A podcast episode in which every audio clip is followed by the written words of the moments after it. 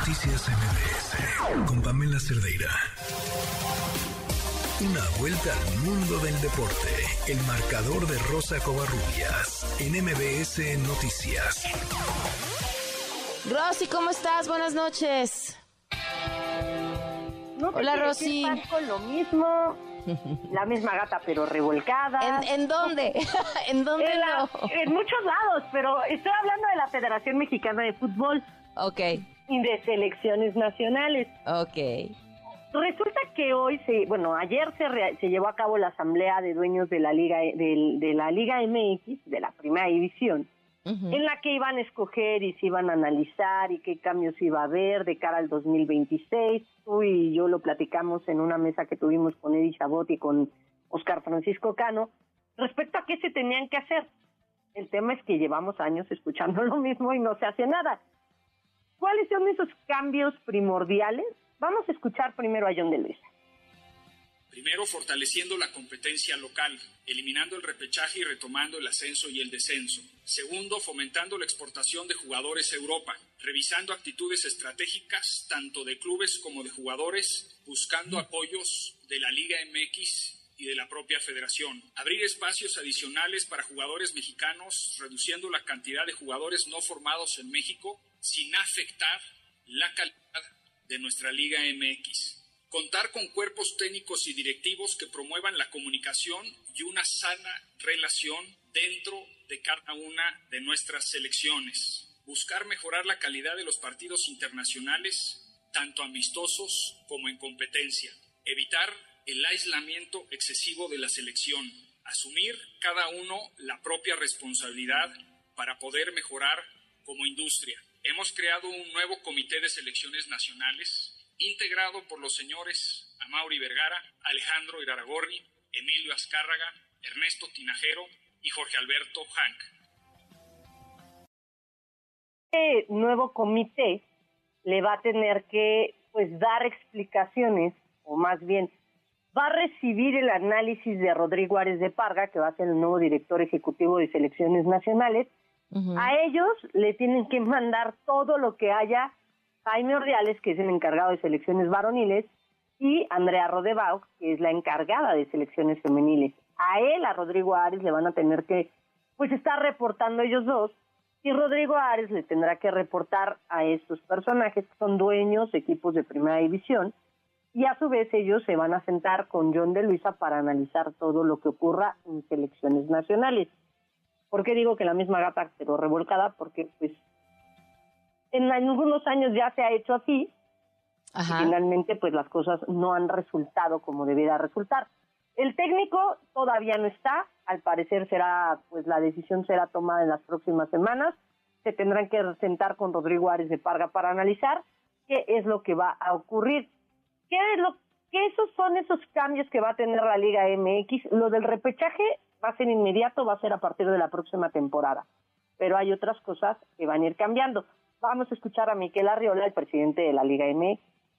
Que se va el repechaje de la Liga MX porque eleva la competencia. En materia de extranjeros en la Liga MX, también para fortalecer a la selección nacional, irnos de 8 a 7 en materia de ascenso y descenso, buscamos una solución integral para ser presentada en la Asamblea en el mes de mayo de este año. Multipropiedad será eliminada de aquí al 2026. Un campeonato largo con dos liguillas. Queremos premiar el proceso de todo el año en materia de exportación de jugadores. Sabemos plenamente que los equipos que más partidos ganan del Mundial son los equipos que tienen más jugadores en Europa.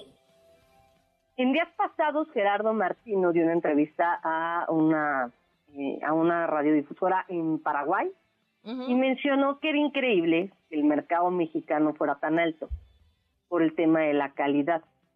Hay futbolistas que a Chivas, lo puedo decir porque si en Chivas sí de repente se les carga la mano al, equipo de Guadalajara, hay futbolistas que en el mercado mexicano cuestan 5, 6, 7 millones de dólares y a Chivas se lo venden en 12 o 14 millones de dólares. Y cuando un jugador quiere salir al fútbol europeo, el club en cuestión lo vende hasta o lo intenta vender en el doble o en el triple. son pocos dueños de equipos que dejan o que les dan salida fácilmente a sus jugadores. Uno de esos casos es el Club Pachuca, que ha exportado pues una buena cantidad de jugadores de calidad a equipos europeos. Es muy cierto, la mayoría se van a la liga holandesa, quizá es por eh, el tema de que es un proceso de acoplación para irse a otras ligas. ¿Cuál es la otra parte, Pam? El tema de que el ascenso y descenso no se dijo cuándo se iba pues, a, reanudar, que creo que es una, una parte fundamental para el tema de la competencia. Hay que mencionar que este es el quitar el ascenso y descenso y, el, y la idea del repechaje en la Liga MX varonil se dio cuando estaba la pandemia.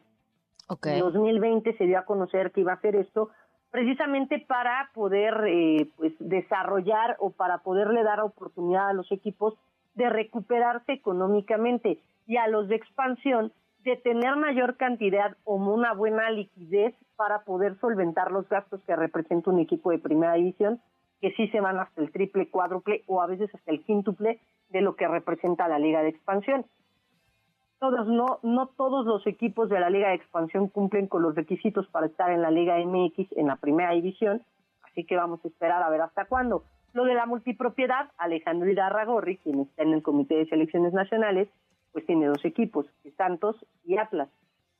Esto, yo creo que de todo lo que plantearon, lo más complejo es quitar la multipropiedad, porque no hay quien tenga, o si hay, no hay quien arriesgue su capital en el fútbol mexicano.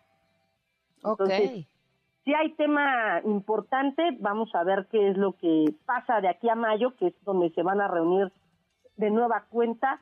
Pero bueno, por lo pronto así queda pan eh, la situación con, con la Liga MX y con el tema de, pues precisamente esta asamblea que pues eh, se dio a conocer el día de hoy cuáles fueron los acuerdos a los que se llegaron y bueno pues nada más a la expectativa de cuándo se va a dar a conocer el nombre y quién será el técnico de la selección nacional. Se habla que puede ser Guillermo Almada, el, nuevo, el actual técnico de Pachuca, o darle la oportunidad de nueva cuenta a Miguel Herrera como director técnico de selecciones nacionales. Mencionar, Pam, ya ayer Chivas le ganó 2 por 1 a Guadalajara, en el que fue el último partido de la jornada 4 de la Liga MX femenil. Buena actuación de Guadalajara, pero también destacar lo que está haciendo Juárez, no podemos dejar a un lado lo que está haciendo la directiva de Juárez. Le invirtieron al equipo femenil, están apoyando a las chavas y eso se está viendo en los resultados. Chivas no goleó a, Juárez y bueno, Juárez ya lleva una goleada en este torneo y está peleando por los puestos de liguilla. Va a ser interesante, todavía empieza la temporada, falta mucho por, por definir y vamos a estar a la expectativa.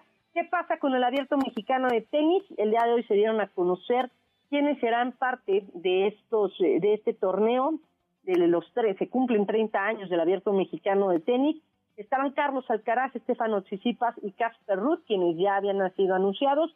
Se suma Taylor Fritz Olger Run Cameron Norrie Francis Francis Tiafoe Tommy Paul Mateo Berretini Alex de Miñar Denis Shapovalov Rey Liopelka eh, Adrián Manarino John Isner. Mencionar que tiene a seis de las mejores raquetas, de las diez mejores raquetas, vamos a verlas en el abierto mexicano de tenis. Solamente hay que esperar a ver qué es lo que ocurre con Carlos Alcaraz de aquí a febrero. Pam, la información deportiva. Muy bien, Rosy, un fuerte abrazo, gracias. Abrazo, bonita noche. Noticias